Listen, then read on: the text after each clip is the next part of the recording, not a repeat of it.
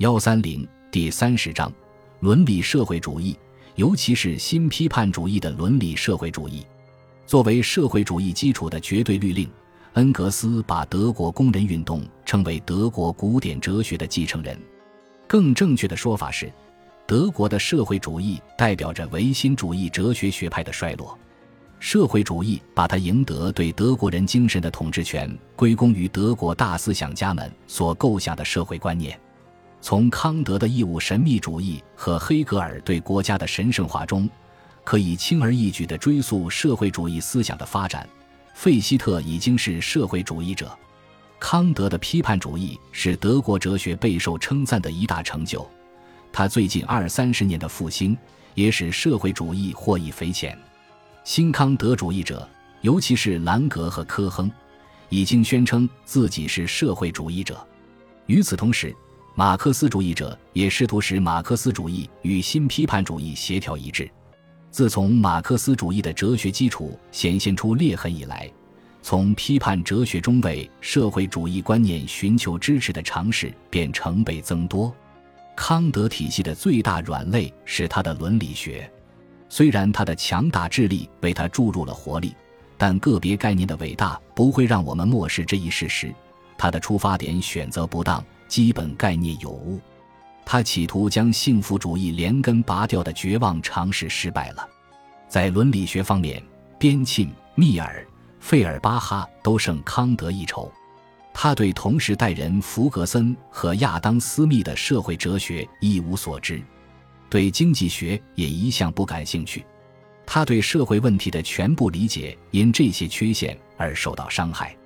在这方面，新康德主义者与老师相比，并没有取得更大的进步，他们也缺乏对基本的社会分工法则的洞察力。他们只看到了收入分配不符合他们的理想，最大的一部分收入没有落到他们认为最应当得到的人手中，而是落到了他们所鄙视的那个阶级手中。他们看到了人民的贫困，却不想搞清楚这应当归罪于私有制，还是归罪于对私有财产的限制。他们大力谴责私有财产本身，他们绝无生意上的烦恼，所以对私有财产素无好感。在社会认知方面，他们依然受制于外部和表象的东西。他们在驾驭其他所有问题时毫不含糊，但是胆怯使他们在这里放不开手脚。他们尴尬地暴露出了自己根深蒂固的偏见。在社会哲学方面，在其他方面相当开明的思想家。常常很难避免所有的怨恨情绪，他们情不自禁地想到那些比他们更风光的人，一边拿自己的价值和别人的缺乏价值做比较，一边把自己的贫困跟别人的财富做比较。结果是，他们手里的笔不再受理性，而是受愤怒和嫉妒引领。只有从这个角度，才能说明像新康德主义者这样头脑清醒的思想家。为何至今没有搞清楚社会哲学中那些唯一凸显的问题？在他们的著作中，甚至连综合性社会哲学的基本原理都难见踪影。他们对某些社会状况做了许多无根无据的批评，却忘了讨论最重要的社会学体系。他们没有事先了解一下经济科学的成果就妄下判断。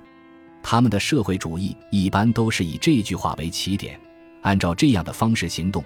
你要永远把自己的存在，同样的也就把其他所有人的存在作为目的，而绝不仅仅作为手段。科亨说，这些话表达了绝对律令的最深刻、最强大的意义，它们包含着现时代和全部未来世界史的道德纲领。他似乎是在推测，这离社会主义并不遥远。通过把每个个体定义为最终目的，即他本人就是目的。人类的目标偏好的观念就发生了改变，成了社会主义观念。这种支持社会主义的伦理学论证的成败，显然取决于下述主张：在以生产资料私有制为基础的经济秩序中，所有的人或者有些人都是手段而不是目的。科亨认为这已完全得到了证明。他相信，这种社会秩序中存在两个阶级，即所有者和非所有者。其中只有前者过着合乎人道的生活，而后者仅仅是服务者。人们很容易看到这种主张源自何处。它根据的是关于富人和穷人关系的流行观念，并且得到马克思主义社会哲学的支持。科亨对这种哲学表现出极大的同情，虽然没有明确说出自己的看法，他完全忽视了自由主义社会理论，想当然地认为他是站不住脚的，认为批评他纯粹是浪费时间。然而，唯有驳倒了自由主义对社会性质和私有财产功能的看法，他才能证明，在以生产资料私有制为基础的社会里，人成了手段而不是目的。这种断言是正确的，因为自由主义社会理论证明，个人眼中的别人，首先是实现他的目的的手段，而他在别人眼里也是实现他们的目的的手段。最后，通过这种使每个人同时既是手段也是目的的互惠行为。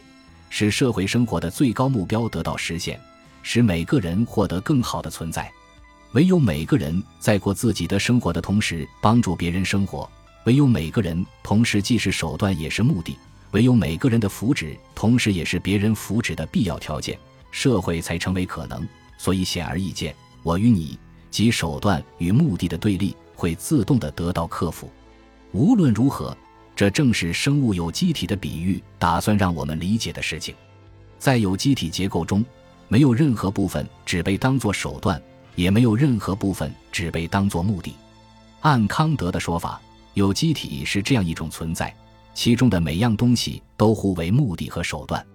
康德在这里完全熟悉有机体的性质，可是他没有看到，他在这方面远远落在与他同时代的伟大社会学家后面。人类社会是根据同样原理构成的。目的论的观点对手段和目的做了区分。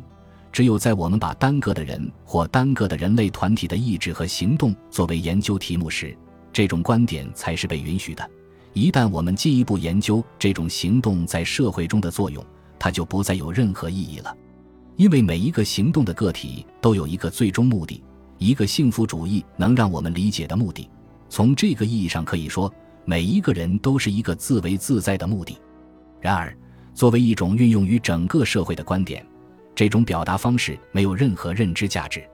我们在这里谈论目的的正当理由，并不比谈论任何其他自然现象时更多。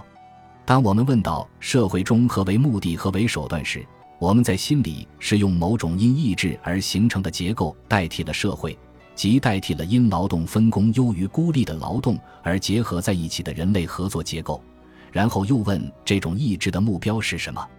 这是万物有灵论的思想，无论如何都不是社会学或科学的思想。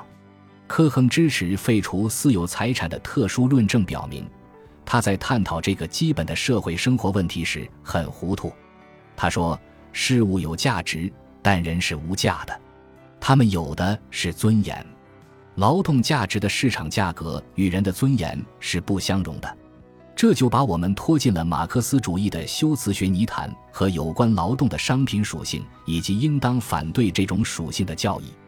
这个说法被写进了凡尔赛协议和圣日耳曼的协议，其形式是要求接受这一基本原理，不应把劳动仅仅看作一件商品，还是让这种琐屑无聊的学究语言见鬼去吧。在有了这种了解之后，我们再看到科亨重复那些数千年来一直被用来反对私有制的套话，就不会大惊小怪了。他排斥财产，是因为所有者通过获得对个别行为的控制权，实际上成了人的所有者。